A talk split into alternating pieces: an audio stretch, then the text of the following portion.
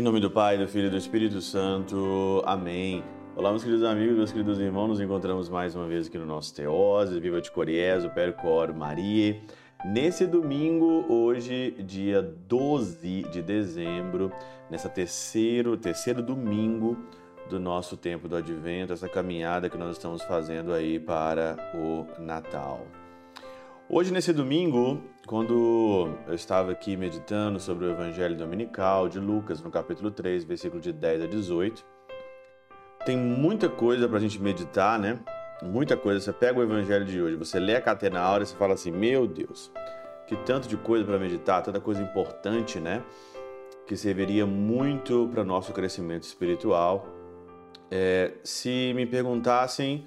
É, se eu ficasse, se me perguntassem, padre, você quer ficar três anos numa ilha deserta? Qual que é o livro que você é, levaria? Eu só ia pedir para levar a Catena Áurea. Só ia pedir para levar a Catena Áurea. É a Bíblia viva aqui é, no nosso meio. E você que quer aí ler a Bíblia comigo no ano de 2022, as inscrições já estão abertas aí, né? Só você entrar lá no site é, do Teoses, procurar para você ler a Bíblia comigo aí no Teoses o ano que vem. Mas aqui então, na Catena Áurea, é, eu me detive aqui em uma pergunta, para não ficar muito extenso hoje a reflexão, que devemos fazer? Duas vezes aparece aqui, é, a multidão pergunta primeiro a João o que nós devemos fazer, versículo 10, e depois, no versículo 14, pergunta novamente, do mesmo modo, os soldados lhe perguntavam: E nós? O que nós devemos fazer? Na primeira pergunta, o Senhor ele vai para o lado da caridade, né? lado do amor. Né? E é interessante que Orígenes fala aqui que é, o amor é, excessivo ele também prejudica. Né? O amor é perigoso se excede a medida. Com efeito, quem ama deve considerar a natureza e as coisas do amor, e não amar mais do que é devido, pois se ultrapassar a medida e o modo da caridade, tanto que ama como que é amado estarão aqui em pecado. Então, caridade demais, amor demais também pode pecar. Sabia disso? Né? Então, por isso que ele fala aqui: se você tiver duas túnicas, dá uma, né? é, não prejudicai, não cobrai mais do que é devido, né? E quem tem o que comer, faça o mesmo. É o amor, mas o amor na medida. Se ultrapassar isso, se torna também pecado. E aí então, é, entra então aqui a parte que eu gostaria muito, mais muito mesmo de comentar, que é o versículo 14, que os soldados perguntam e o Senhor responde para ele, né? Não pratiqueis violência, nem defraudeis a ninguém e contentai-vos com o vosso soldo. Então, não faça violência, né? É, não prejudique ninguém e aqui contentai com o vosso soldo. Santo Agostinho, é, Santo Tomás de Aquino, citando Santo Agostinho na Catena Áurea contra Fausto, né? Você pode olhar lá o discurso de Santo Agostinho contra Fausto no 2274. Ele dizia o seguinte: ele, Jesus, sabia que quando agiam como soldados, não eram homicidas, mas ministros da lei. Não vingadores de suas próprias injúrias, mas defen defensores da paz. De, de outro modo, ter-lhe-ia dito: largai as armas, desertai não batais, pirais ou mateis ninguém. Com efeito, o que é culpável na guerra, né? Que morram aqueles que haviam de morrer um dia, para que os vencedores dominam em paz? Responder isso é próprio dos covardes e não dos religiosos. Falar para largar as armas, falar para deixar de combater, ter um cordeiro aqui, né, passivo diante das coisas, isso é coisa de covardes e não coisa de religiosos. Com essa frase aqui hoje na Catena Áurea, eu posso tirar aqui então hoje na nossa análise de conjuntura que hoje, diante do coronavírus, diante do tempo que nós estamos vivendo, nós estamos vivendo hoje um tempo de muita covardia no meio cristão.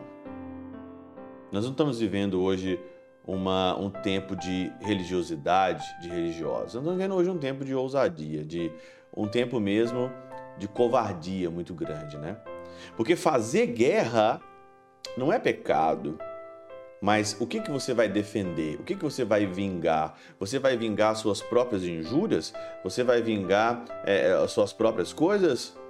Você vai pegar numa arma? Você vai fazer isso, fazer guerra por causa das suas próprias, próprias seus próprios benefícios ou você vai defender uma nação, vai defender um bem comum? O desejo de matar, a crueldade vingativa, a disposição dura e implacável, a ferocidade na guerra, o desejo de dominação e tudo que é semelhante, essas são coisas culpáveis na guerra.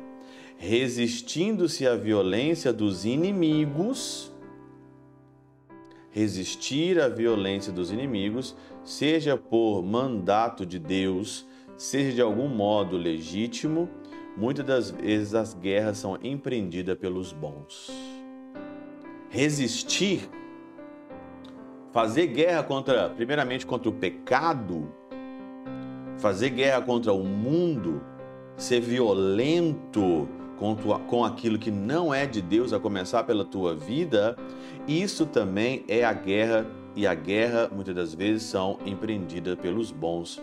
Quando se encontram em um estado de coisas em que a justa ordem exige, mandem fazer guerra obedecer a tais ordens. Quando a justa, primeira guerra que nós temos que fazer aqui, primeiramente, é a guerra contra nós mesmos. Desde o tempo de João, o reino dos céus é arrebatado pelos violentos. A primeira guerra que você tem que fazer é a guerra contra você, contra o pecado. E depois, a guerra contra tudo aquilo que não está de acordo com o Evangelho, com aquilo que é de Deus, com aquilo que é do Senhor, com aquilo que é do céu. Por isso que hoje no Evangelho o Senhor vai dizer aqui claramente, né? é, João dizendo, né? Eu vos batizo com água, mas chegará outro para mim que, me que batizará vocês com o Espírito Santo e com o fogo. O Espírito Santo e o fogo. De você combater aquilo que não é de Deus, que você ser radical naquilo que não é mesmo do Senhor. E o tempo que nós estamos vivendo hoje é um tempo de muita covardia. É um tempo hoje de você, você até é covarde, né? A covardia hoje é até grande diante mesmo de você e do pecado quando você não quer, de certa forma, largar o pecado e você tenta ajeitar as coisas. Ajeitar um, ajeitar outro, ajeitar aquilo, ajeitar outro, para as coisas ficarem mais fáceis para você. Não, isso aqui não é pecado, isso aqui pode fazer, né? É porque você corre, porque você quer o mais fácil. Você quer a via mais fácil. Você não quer a via do sacrifício, a via da labuta, a via do sofrimento, você não quer a via normal, você não quer combater, é preferível aceitar, é preferível ser de fato um covarde. E aí então vem a tristeza. Nesse domingo da alegria, nesse domingo letare, nesse domingo onde o Senhor, no, no, na, na, segunda leitura, diz: alegrai-vos, alegrar, alegrar com a injustiça, alegrar com a covardia, alegrar hoje nesse tempo aonde que a liberdade está sendo tirada, aonde que uma guerra silenciosa, aonde que uma guerra espiritual nós estamos vivendo hoje. Não estou falando que você pegar em armas, pegar nisso ou naquilo. Estou falando que existe uma guerra espiritual no nosso meio nesse tempo. E essa guerra espiritual que existe no nosso tempo está fazendo cada um de nós, não pessoas felizes, alegres quando pede a segunda leitura de hoje, mas pessoas tristes, a covardia, a covardia de aceitar aquilo que está errado, de não combater, faz você triste. João perdeu a cabeça pela verdade. Jesus foi crucificado pela verdade, morto, sepultado. E nós? Porque queremos salvar a nossa pele? Porque queremos sair bem na fita? quando nós estamos em tempo de guerra espiritual. Alegrai-vos, alegrai-vos em defender aquilo que é a verdade, aquilo que é certo. Pela intercessão de São Chabel de Mangluf, São Padre Pio de Peltrautina, Santa Teresinha do Menino Jesus e o Doce Coração de Maria, Deus Todo-Poderoso vos abençoe. Pai, Filho e Espírito Santo desça sobre vós e convosco permaneça para sempre. Amém.